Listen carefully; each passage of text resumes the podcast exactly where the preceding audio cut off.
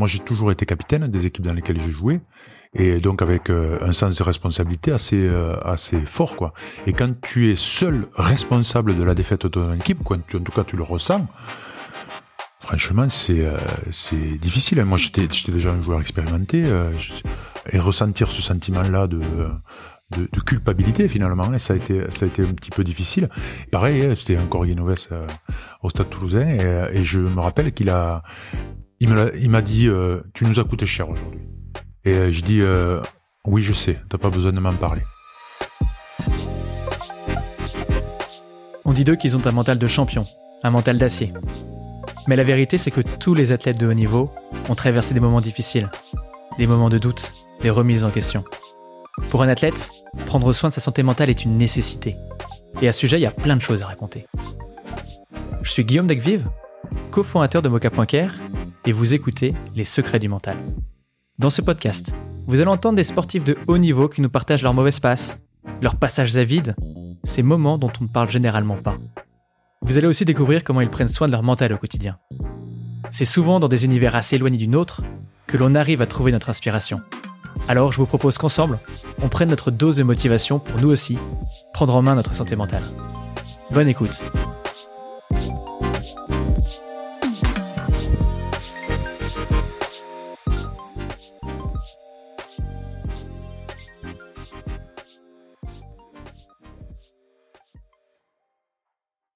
Bonjour Fabien. Bonjour.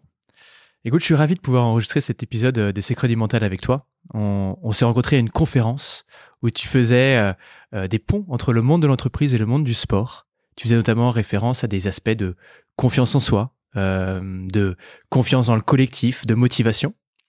Et maintenant que tu as pris pas mal de, de recul sur ta carrière, sur le monde du sport, que tu es passé un peu de l'autre côté du miroir, je me suis dit que ce serait vraiment intéressant qu'on puisse parler ensemble de santé mentale.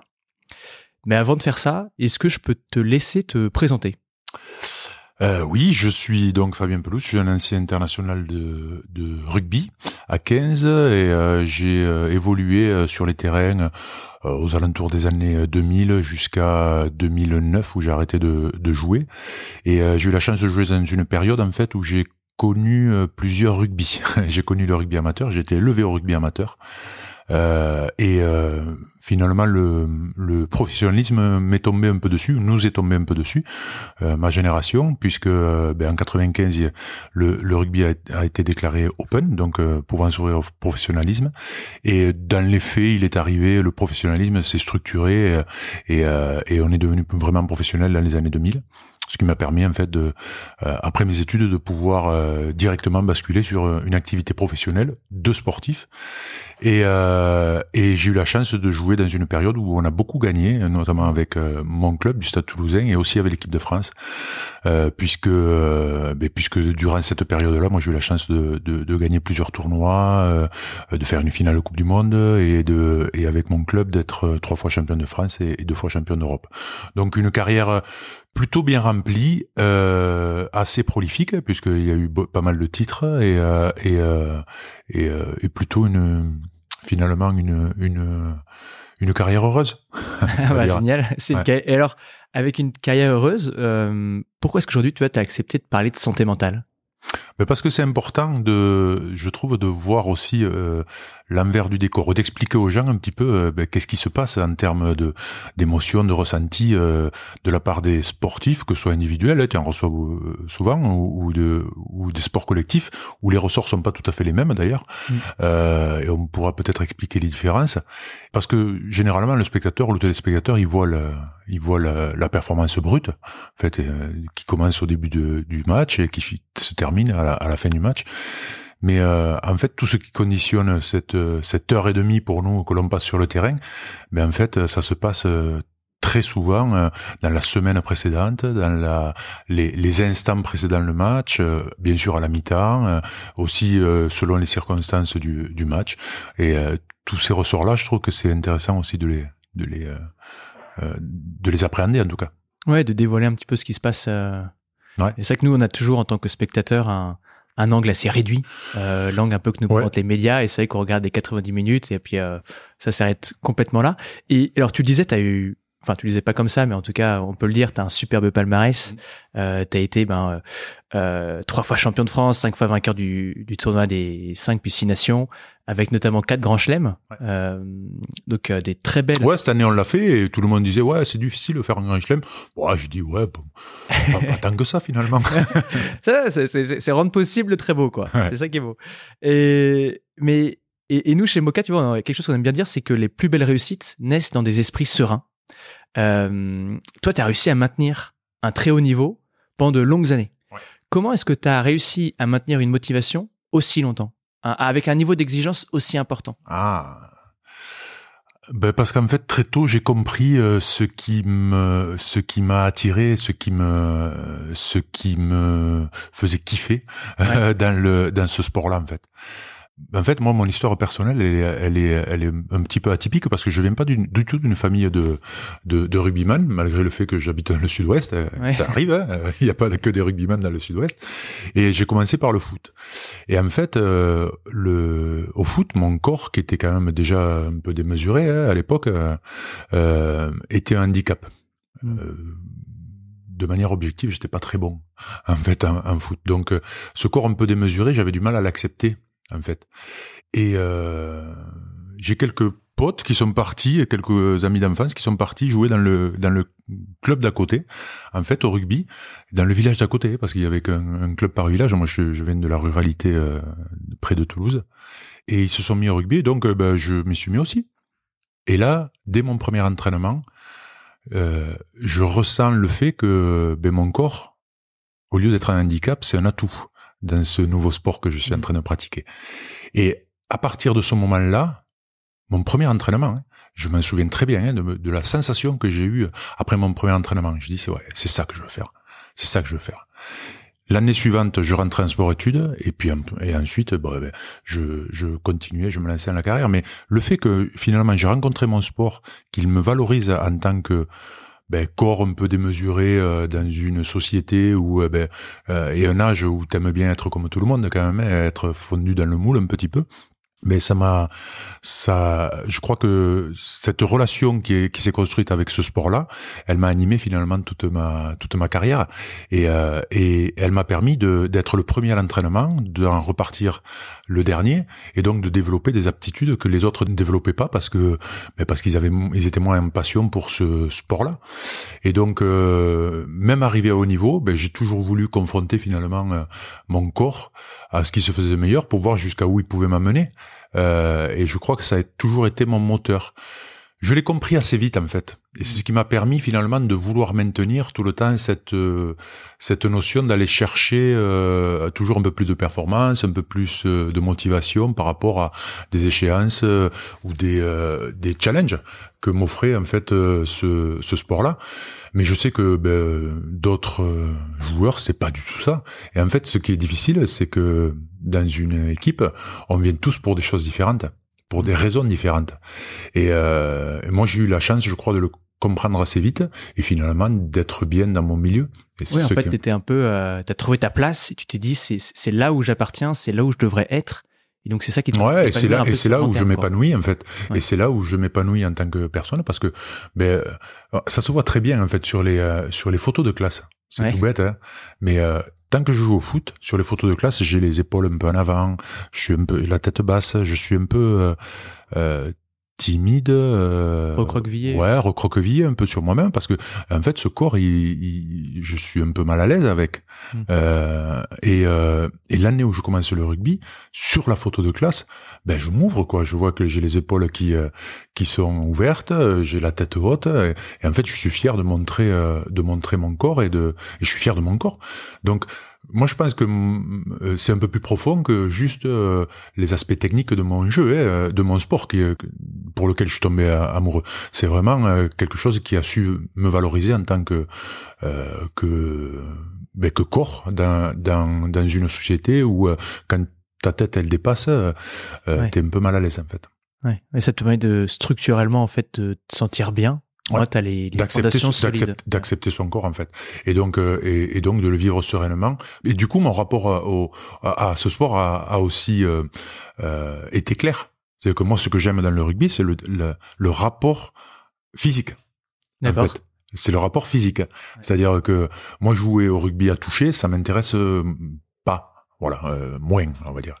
Euh, moi, ce qui m'a intéressé, c'est vraiment la, Ouais, c'est l'expression de ton corps et l'expression ouais, de la puissance de de mon ton corps, corps. et voilà, Ouais. exposer mon corps à justement à cette relation physique et à être, euh, ben je je je suis celui qui avance ou je suis celui qui recule.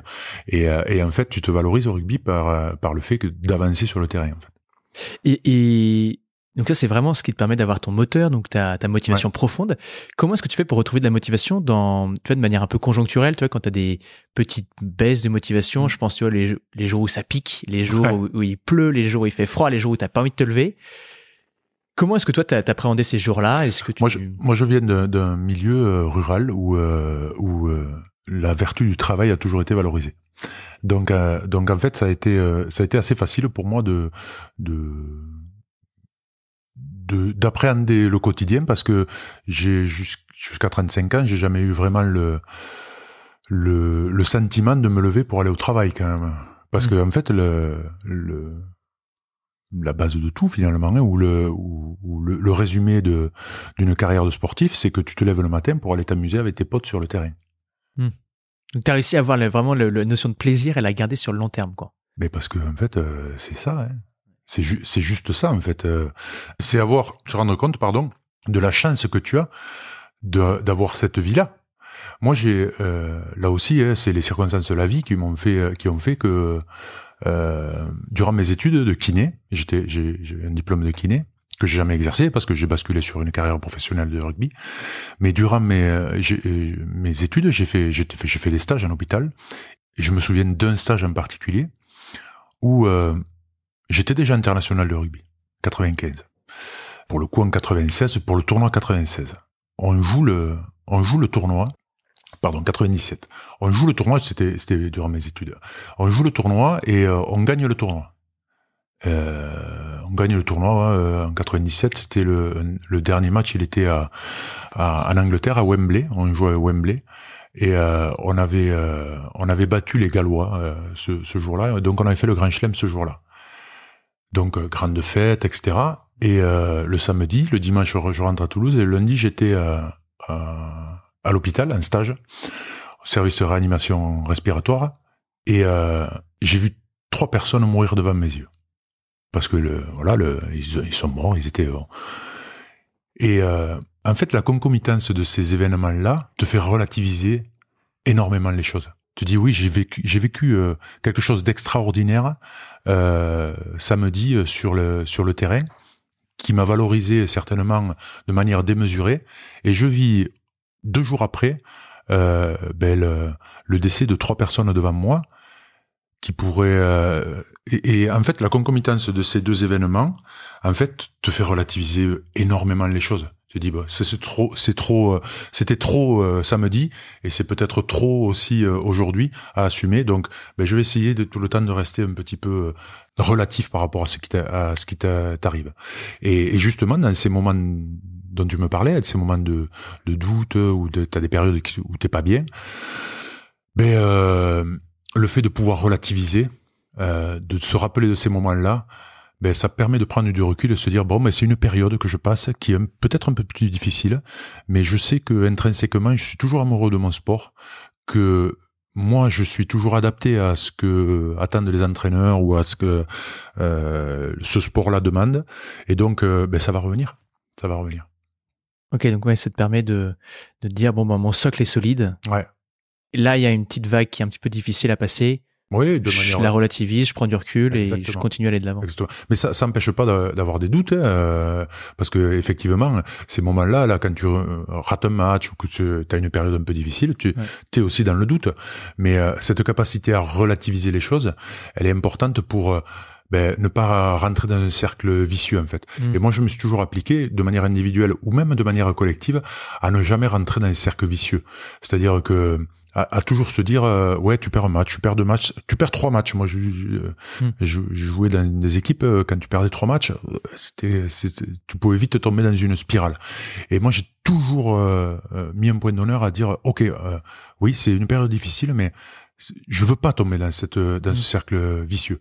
Je sais que ça va que ça va aller et et d'aborder quand même tout ça de manière très très positive quoi et de chercher tout le temps les points finalement positifs même s'il y en avait peut-être un peu euh, dans les matchs dans les analyses de match pour euh, justement euh, valoriser ce qui était positif et ne pas ne pas voir tout le temps les choses de manière négative qui t'entraîne ben, fatalement vers un cercle vicieux qui t'enfonce de plus en plus en fait tout simplement. Et avec justement ton, ton palmarès qui est assez élogieux avec cette envie de retourner les cercles vicieux peut y avoir une pression un peu grandissante. Il y a des sportifs, des athlètes sur ce podcast qui nous ont dit, euh, bah, en fait, plus tu avances dans ta carrière, plus tu t'arrives, tu as des titres, et du coup, les attentes des médias, les attentes mm. du public, les attentes de tes proches augmentent. Et finalement, ça peut avoir deux, deux possibilités, deux conséquences.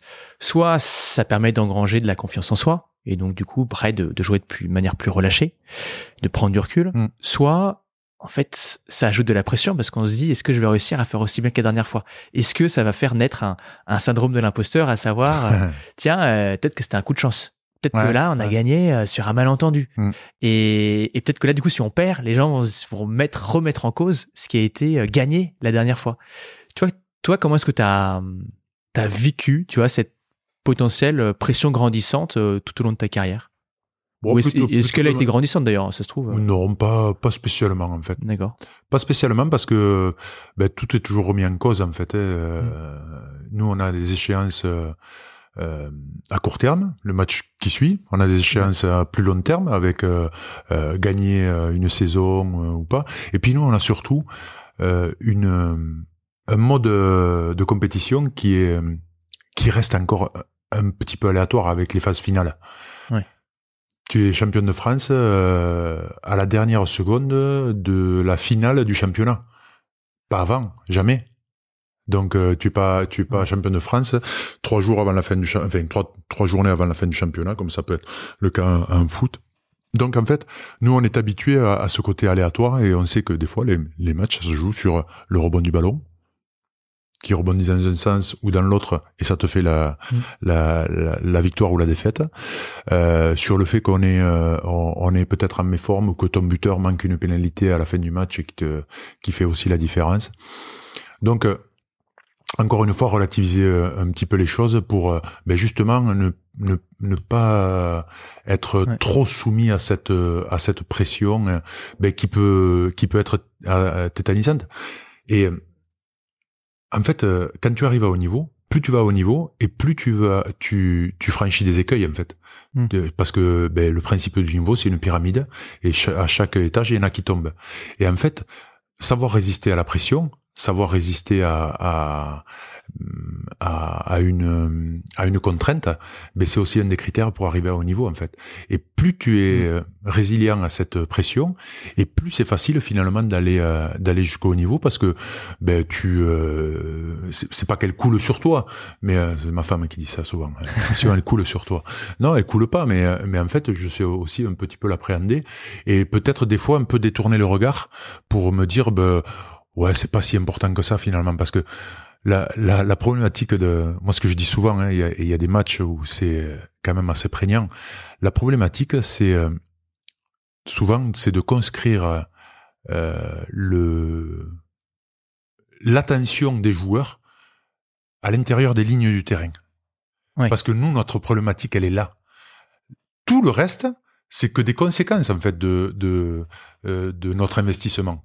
C'est-à-dire que ben, euh, euh, on, ne se prépare pas à être champion du monde, on se prépare à gagner un match. On ne se prépare pas à gagner un match, on se prépare à gagner son duel par rapport à son adversaire, duel collectif ou, individuel. On ne se prépare pas à gagner un duel, on se prépare à faire le geste qu'il faut. Et en fait, il faut ramener tout le temps ça à finalement quelque chose de très technique, très concret, de façon à, à, ben, à se sortir de toute cette pression. Il y a, y a un peu une notion de pleine conscience, c'est-à-dire je, je, je, suis là au moment présent et, en fait je me focalise uniquement sur mon geste, sur ma passe, sur euh, et je fais complètement abstraction de, de, tout ce qui est autour quoi. Mais c'est exactement ça en fait quand euh, quand on dit euh, euh quand on entend la fameuse phrase on prend les matchs les uns après les autres. C'est exactement ce que vivent les les, les sportifs ils prennent les, les, matchs les uns après les autres. Et alors justement, cette, euh, ce rapport, tu vois, à la gestion, est-ce que tu penses que ça a pu jouer un rôle dans, euh, on va dire, votre rapport avec les Blacks? Tu sais, en 99, vous avez perdu euh, quatre mois avant donc la Coupe du Monde contre les Blacks 54 à 7, donc lourde défaite mm. quand même. Et là, vous arrivez en demi-finale de la Coupe du Monde et vous vous battez les Blacks. Ouais. J'imagine, tu vois, qu'en quatre mois, tu peux pas changer euh, drastiquement ou fondamentalement toute euh, la structure du jeu. Non, les techniciens, tu les changes pas, de toute façon. Euh, tu peux un peu améliorer la technique, mais pas fondamentalement. Hein. Et donc, je me demande, est-ce que le mental a joué un rôle là-dessus? Et toi, est-ce que vous avez fait des choses différemment par rapport au match d'avant? Comment est-ce que vous avez appris ça le, le, groupe s'est vraiment recentré sur lui-même quand même, parce qu'en fait, on pouvait pas trop s'appuyer sur l'extérieur parce que, ben, de manière générale, je crois que personne ne croyait en fait. Donc il fallait bien. pas de pression, en fait. Ben non, on n'avait pas de pression. On avait que, euh, je crois que le staff avait en plus euh, atteint ses objectifs. C'était qui était euh, fixé certainement par la Fédé. c'était l'atteindre la demi-finale. Mais nous, on l'attendait pas de cette oreille. Et puis surtout, on avait envie de montrer notre visage par rapport à ces 50 points pris quatre mois auparavant. Et, et par contre, sur les objectifs qu'on qu'on pouvait se donner, on n'était pas vraiment sur des objectifs très très précis, très concrets de se dire il faut pas avoir plus de 5 points de retard à la mi-temps parce que sinon ça va être difficile, etc. Mm. Et donc euh, on s'est tous, euh, je crois, un peu recentrés autour de une notion. On va, on va, on va rien lâcher. On va rien lâcher. Et en fait, ça a eu le mérite quand même de nous réunir autour de, autour de cette notion, de cette idée-là, en fait. Et euh, et, et, je crois que ça nous a animés dans toute la semaine de préparation. Et chaque fois qu'on parlait du match, ben en fait, on venait un peu ponctuer la, les conversations par ouais mais on va rien lâcher hein, avec la mâchoire qui se ferme un peu la, la des découdre. Et je crois que ça a été la clé de la réussite en fait parce que on est arrivé à la mi-temps et on avait euh, 11 points de retard quand même contre cette équipe, contre la meilleure équipe du monde à l'époque, et euh, en demi-finale de Coupe du Monde. Donc on aurait pu être un peu euh, résigné, quoi. Ouais, résigné euh, ou au moins perplexe quant à notre capacité à, à nous qualifier pour la finale. Mm. Et en fait, le vestiaire, il était assez euphorique, quoi, parce que en fait, euh, ben on était en train de rien lâcher. Hein. On remplissait juste notre objectif parce que trois mois avant, on en avait déjà 25 points de retard. Et ensuite, bon, la seconde mi-temps, on continue à rien lâcher. Les Blacks baissent un petit peu d'intensité. Et, euh, et, en 15 minutes, on leur met 30 points. Et, et on s'est permis, euh, voilà, même de, de savourer la, euh, la fin d'une demi-finale de Coupe du Monde contre la meilleure équipe du monde, en sachant qu'on avait gagné le match. Et euh, ça, c'est satisfaisant quand même. On va, dire, on va, le dire comme ça, ouais. Ouais, c'est riche en termes d'émotion. Ouais. Et donc là, c'est hyper intéressant parce que ça veut dire que vous avez plus une obligation collective de moyens que de résultats.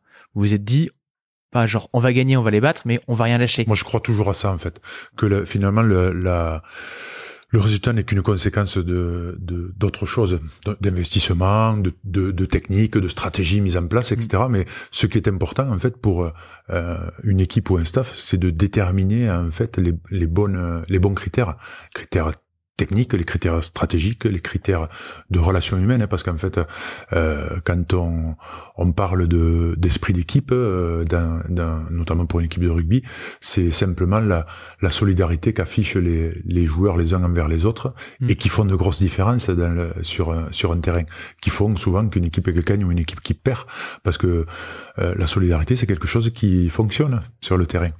Et, et parfois, du coup, là, c'est vraiment un collectif euh, assez. Enfin, tu vois, il y a vraiment une notion collective très très forte. Mais parfois, tu peux avoir une personne, un individu, un membre qui euh, fait une bourde, qui hmm. fait une, euh, un peu une oui, gaffe, tu vois. et, et, je pense par exemple au match contre les Wasps en 2004, finale à gros enjeux. Un de tes coéquipiers qui laisse échapper la balle en se disant, bah peut-être qu'il y aura un renvoi au 22 mètres. Ouais. Et finalement, bah c'est aplati par par les Anglais. Et c'est à la 78e. Donc vous perdez le match, alors qu'il y avait égalité. Comment est-ce que tu vois, tu fais pour gérer la frustration collective envers un seul individu? Est-ce que tu as des mots particuliers, tu vois, envers ton ton ton coéquipier qui a qui a fait cette erreur euh, et qui a entre guillemets un peu gâché les tous les efforts consentis jusqu'ici? Comment est-ce que tu tu ressens Alors, l'avantage du rugby, c'est qu'on partage tout. On partage les victoires et les défaites. Par contre, ça n'exonère pas d'avoir des sentiments. Ouais. Donc euh, le ressenti, oui, effectivement, euh, on l'avait. Moi, je me rappelle avoir dit euh, une chose euh, après le match en conférence de presse. J'ai dit, je, je, préfère ne rien dire aujourd'hui de peur d'avoir à le regretter demain. Et j'ai bien fait de, de, dire ça parce que j'avais tout dit sans le dire, mais surtout quatre ans après, même même circonstance, hein, finale de Coupe d'Europe en 2008 contre le Munster. Et euh, c'est moi qui, qui suis dans cette situation, qui fait perdre l'équipe. Donc, à un moment, je, je crois que l'avantage du sport collectif, il, est là aussi. C'est qu'en fait, on partage tout et donc tout se dilue un petit peu.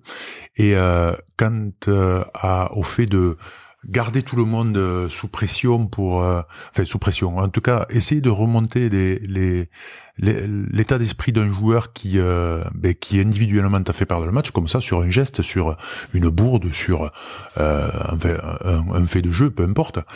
Ben, c'est important pour parce que ben parce qu'en fait la saison elle n'est pas finie, elle n'était pas finie les circonstances et qu'on avait besoin d'un corps de, de ce joueur et en 2008 l'équipe avait encore besoin de moi pour les, les échéances futures et en 2004 comme en 2008 on a été champion de France. Moi je me rappelle très bien hein, de la de, de Guy qui avait euh, euh, sur l'analyse du match valorisé euh, tout ce qu'avait fait euh, euh, c'était Clément Potronon qui avait fait la bourde. Mm. Clément Potronon, euh, euh, durant le match, ben pour justement lui redonner confiance et dire que ben oui, il avait fait une erreur, mais que malgré tout, ça restait un bon joueur et, qu'il fallait qu'il garde la confiance. Parce que la confiance, quand même, de manière individuelle ou de manière collective dans une équipe, c'est ce qui fait la différence entre une équipe qui fonctionne bien, qui va tenter des choses, et une équipe qui fonctionne pas parce que ben, elle tentera rien et donc fatalement elle réussira rien. Ouais, ça, ça rappelle un peu la notion de sécurité psychologique, qui est une notion qui a été euh, euh mise en avant par Google. Ils ont mm. fait un, un, long projet qui s'appelle Aristote, où pendant deux ans, ils ont fait énormément de recherches pour regarder qu'est-ce qui rendait une équipe efficace chez Google. Mm. Et ils se sont rendus compte que le premier critère de réussite et de performance d'une équipe, c'était la notion de sécurité psychologique. Et derrière cette notion, il y avait la notion du droit à l'erreur. En fait, j'ai le droit de faire une connerie. Ouais et sans qu'on me le fasse payer. Et j'ai l'impression que c'est un petit peu, tu vois, ce que tu mets en avant là, avec euh, Guinoves qui va bah, redonner confiance euh, au joueur qui a fait euh, qui a fait la bourde pour dire bon ben voilà, euh, ça arrive. Et l'important, c'est juste qu'on continue à faire de notre mieux. Et ouais, d'autant plus que l'erreur, elle partait d'un bon sentiment. Hein, C'était que mm. il voulait mettre l'équipe. En fait, c'est un ballon qui roulait. Il, tarde un petit peu à, à, aplatir parce que, ben justement, pour avoir un renvoi 22 au lieu d'avoir une mêlée à 5. Bon, voilà, il faut. c'est un peu technique. Mais euh, c'était justement pour que l'équipe soit mieux dans la phase d'après. En fait, euh, il attend trop et c'est l'adversaire qui vient aplatir. Et donc, euh, c'est pour ça qu'on peut pas, on peut pas en vouloir à quelqu'un. On peut en vouloir sur la réalisation du geste, mais pas sur les intentions. Dans ce cas-là, il voulait finalement que l'équipe dans la phase d'après soit plus euh, soit soit mieux en fait. Et puis c'est la même chose. S'il avait réussi, on l'aurait encensé, on aurait dit c'est un, super, euh, un super geste, t'es bien vu, t'es bien pensé, t'as été très euh, très fort mentalement et complètement ouais. C'est toujours un petit peu binaire en fait. Exactement. Et, pareil que moi en 2008 où le c'est pareil, hein, finale Coupe d'Europe. Je et euh, bon, je fais, je, je, je, rate mon match. C'est le match, je pense, le le plus raté que j'ai que j'ai fait euh, dans ma dans ma carrière. Je, crois que tu avais dit que c'était le, le plus mauvais souvenir de ta carrière. Oui, mais ça ça reste le plus mauvais souvenir parce que bon, ça s'effacera plus. Et puis je, je pense que j'en aurais plus des souvenirs sur le terrain. ça, maintenant, je, je peux en parler, mais pendant une période, j'ai pas. C'était c'était euh, euh, c'était douloureux quand même hein, d'en parler parce que ça, ça, faisait appel quand même à, des choses assez profondes. Moi, j'ai toujours été capitaine des équipes dans lesquelles j'ai joué et donc avec euh, un sens de responsabilité assez euh, assez fort quoi. Et quand tu es seul responsable de la défaite de ton équipe, quand tu, en tout cas tu le ressens, franchement c'est c'est difficile. Moi, j'étais j'étais déjà un joueur expérimenté. C'était je, je, sais pas, je devais avoir 300 matchs de de, haut niveau derrière moi et, euh, et ressentir ce sentiment-là de, de, de, culpabilité finalement. Et ça a mm. été ça a été un petit peu difficile. Et, euh, et, euh, et là pour le coup, pareil, hein, l'équipe, les joueurs en m'en ont pas parlé, hein, m'ont pas fait de retour parce que par rapport à ça, parce que je pense qu'ils devaient être frustrés, mm. comme moi je pouvais l'être en 2004. Et et et pareil, hein, c'était encore Guinoves euh, au Stade Toulousain, et, euh, et je me rappelle qu'il a, euh, il m'a, il m'a dit, euh, tu nous as coûté cher aujourd'hui. Je me rappelle très bien. J'étais, euh, j'allais au, au, au bus dans les vestiaires, enfin après les vestiaires, et je dis, oui, je sais, t'as pas besoin de m'en parler. On avait une relation, on se connaissait depuis très longtemps, et il n'y avait pas besoin d'en rajouter, parce que je le je pense que j'avais cette capacité à faire mon autocritique aussi euh, hmm. et d'être souvent assez dur avec moi-même. Et donc, euh, et donc, euh, voilà, je pense, ça c'est limité à ça finalement. Ouais, ouais, finalement, c'est pas grand chose. Hein. Mm. C'est pas grand chose.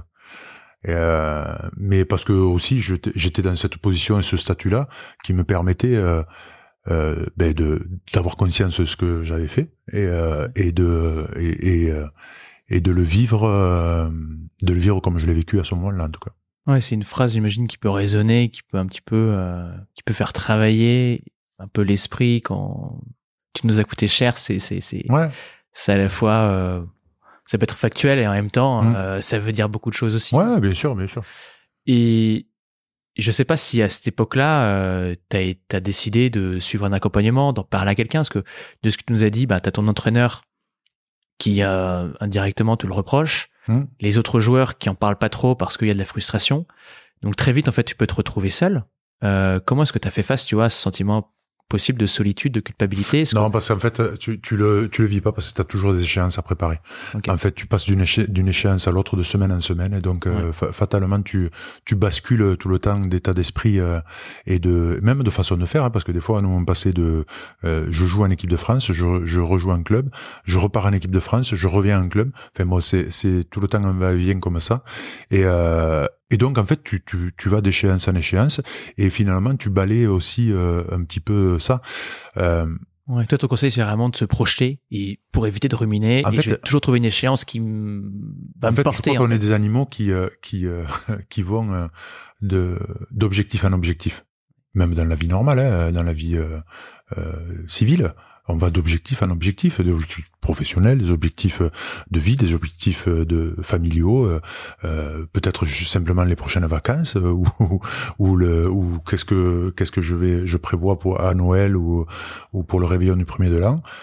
Toutes ces petites choses là qui euh, finalement permettent de d'avancer tout le temps, d'avancer dans la vie et de pas s'apesantir trop sur sur ben, ce qui euh, les échecs qu'on a pu avoir ou les choses comme ça. Et en fait, moi je pense que c'est ça le, la clé de finalement de d'une vie euh, euh, qui se passe bien, c'est de pas trop s'apesantir sur ce qui s'est passé de manière euh, positive ou de manière négative, mais c'est toujours de regarder un petit peu plus loin devant, des fois pour des choses peut-être qui peuvent paraître banales ou, ou, bénignes, mais qui permettent en, en, tout cas d'avancer, de se projeter vers quelque chose, vers quelque chose en fait, de se projeter mmh. vers quelque chose.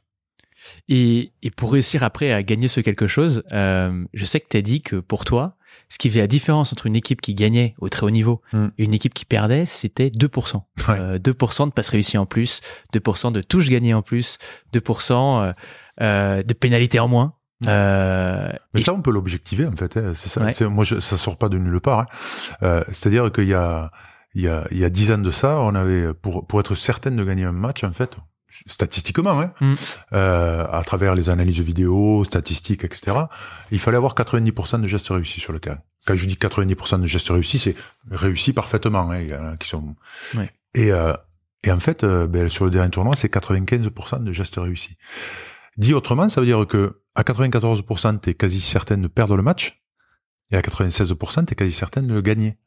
Donc en fait, la différence, c'est de, de, de entre une équipe qui gagne et une équipe qui perd, c'est justement 2% de, de, de, de réussite euh, dans les gestes techniques, de, réussite, de réussite ou de, de potentiel en plus sur le côté physique, euh, des, des, choses comme ça quoi. Mais en fait, c'est ce que je veux illustrer par ça, c'est que c'est très peu en fait. C'est des petits riens.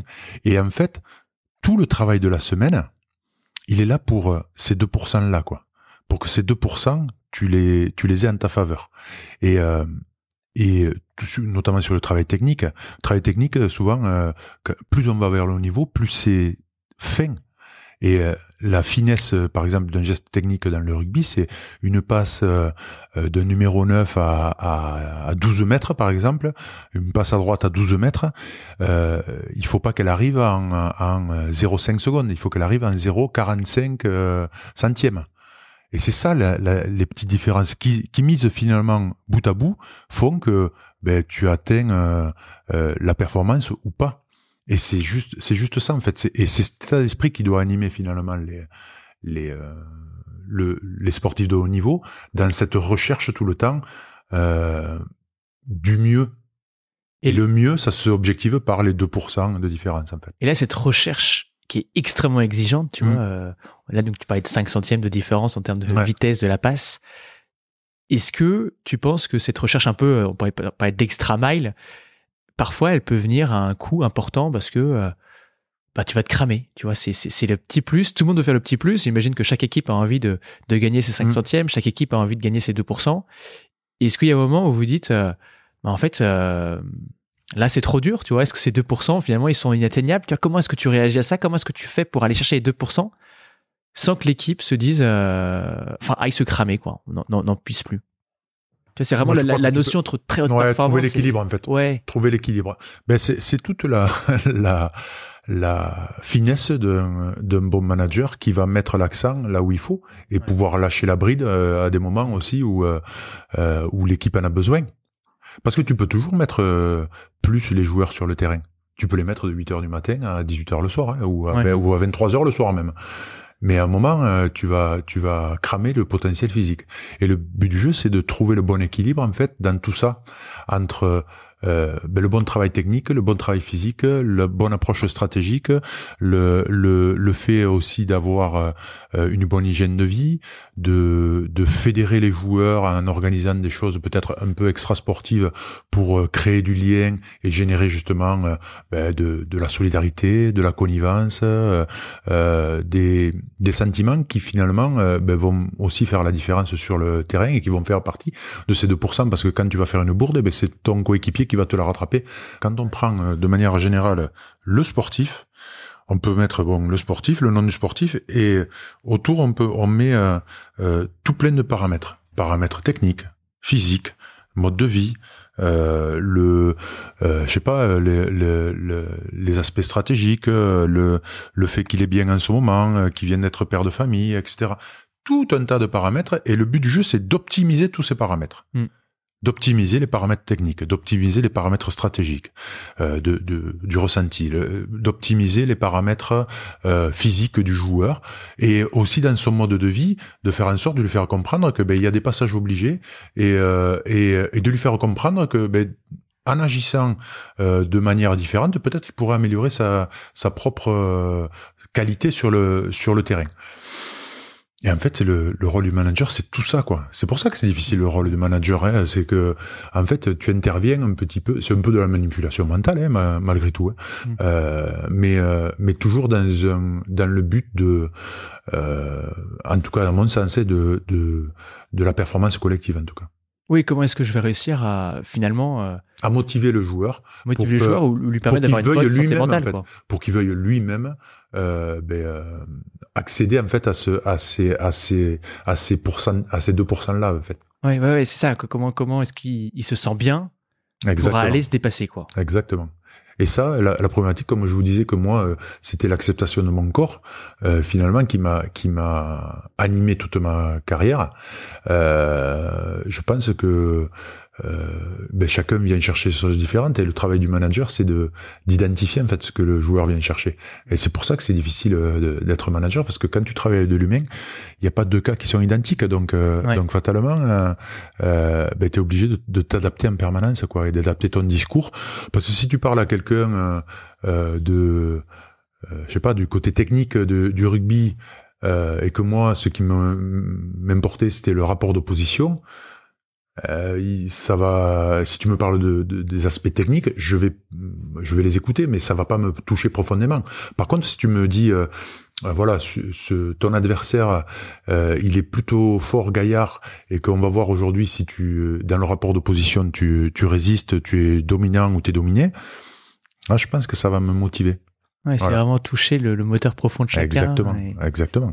Mais c'est ça hein, qui est difficile dans le management.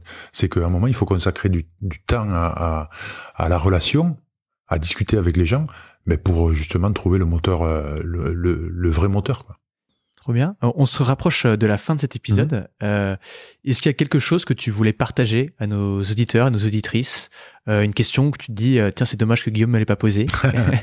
non, parce qu'en fait, on a parlé beaucoup de, de finalement des, des problématiques, etc. Mais on a, on a finalement assez peu parlé de plaisir mhm. sur les sur les, les, terrains de manière générale.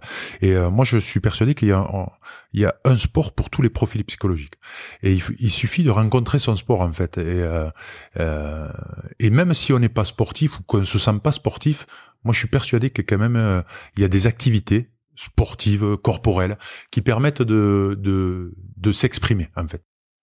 Euh, alors la dernière question pour euh, pour terminer, je voulais te demander, Fabien, quelle personne, quel athlète t'aimerais voir intervenir sur ce podcast et parler de santé mentale dans, ici? Ah moi je moi je, pour le coup je suis assez euh, assez fan. Bon putain je fais du judo donc euh, je pense que Teddy Riner pourrait nous en apprendre beaucoup sur euh, le, le, maintien du, du de, de l'esprit de compétition à haut niveau quand mm. pendant 10 ans ou 12 ans je crois il a pas perdu un match enfin un combat là je pense qu'on peut vraiment parler de, de préparation et, et de euh, et d'autant plus que c'est un sport individuel, donc euh, c'est encore plus difficile de faire ça. Donc euh, ouais, j'aimerais bien entendre Teddy Riner sur ce sur ce podcast et voir dans quelle mesure il il se prépare aussi mentalement, outre le physique que tout le monde voit, mentalement pour pour justement appréhender ces, toutes ces échéances. Ok, bah écoute, on va essayer de le, de le contacter. Il y avait aussi Lisée Cornet qui nous avait dit qu'elle aimerait bien le voir intervenir. Donc on va lui, on va essayer de le contacter. D'autant plus que oui, j'ai vu que tu, tu, faisais du judo et que oui. tu ceinture noire désormais. Ouais, ouais, ouais. Ouais, j'ai commencé après ma après ma carrière et euh, alors par mon fils qui était euh, qui était dans le club de judo euh, de, de, de mon village et et j'allais le voir de temps en temps et je dis ouais ça a l'air bien comme sport quand même et quand je suis arrivé en fin de carrière, donc j'ai dit bah, bon, je vais essayer. Alors je me suis présenté, enfin je suis allé. Euh, il m'a dit mais vous faites des cours pour adultes parce que je savais pas du tout comment ça ça fonctionnait. Il me dit bien sûr. Tu viens lundi. Bon, écoute, tu t'achètes un, kimono parce que on en a pas prêté à, ta taille. et puis tu viens et tu verras. Et eh bien en fait, je suis ressorti de mon premier entraînement de judo avec exactement la même sensation qu'après mon premier entraînement de de, de rugby ouais c'est ça que je veux faire. Hein. Et, euh, et le judo m'a permis justement de, ben de, de, de de mélanger les sueurs. En fait, moi j'appelle ça comme ça, de mélanger les sueurs pour euh, retrouver ce contact euh, ce contact entre les corps quoi en fait. Voilà. Bon ben merci, on pourra terminer là-dessus. Merci beaucoup Fabien encore d'être d'avoir accepté l'invitation. Et, et, bravo pour ce podcast qui est qui est une approche différente de pour parler du sport. Ben, merci beaucoup à toi et à très vite. Merci d'avoir écouté cet épisode des Secrets du Mental. S'il vous a plu, abonnez-vous et partagez-le autour de vous. Encore mieux, vous pouvez aussi nous laisser 5 étoiles sur votre application d'écoute. Les Secrets du Mental est un podcast de Mocha.care, l'allié santé mentale des entreprises. Si vous voulez en savoir plus, rendez-vous sur mocha.care slash podcast. Mocha.care, m On se retrouve dans deux semaines pour un nouvel épisode. Prenez soin de vous et pour de vrai. Ciao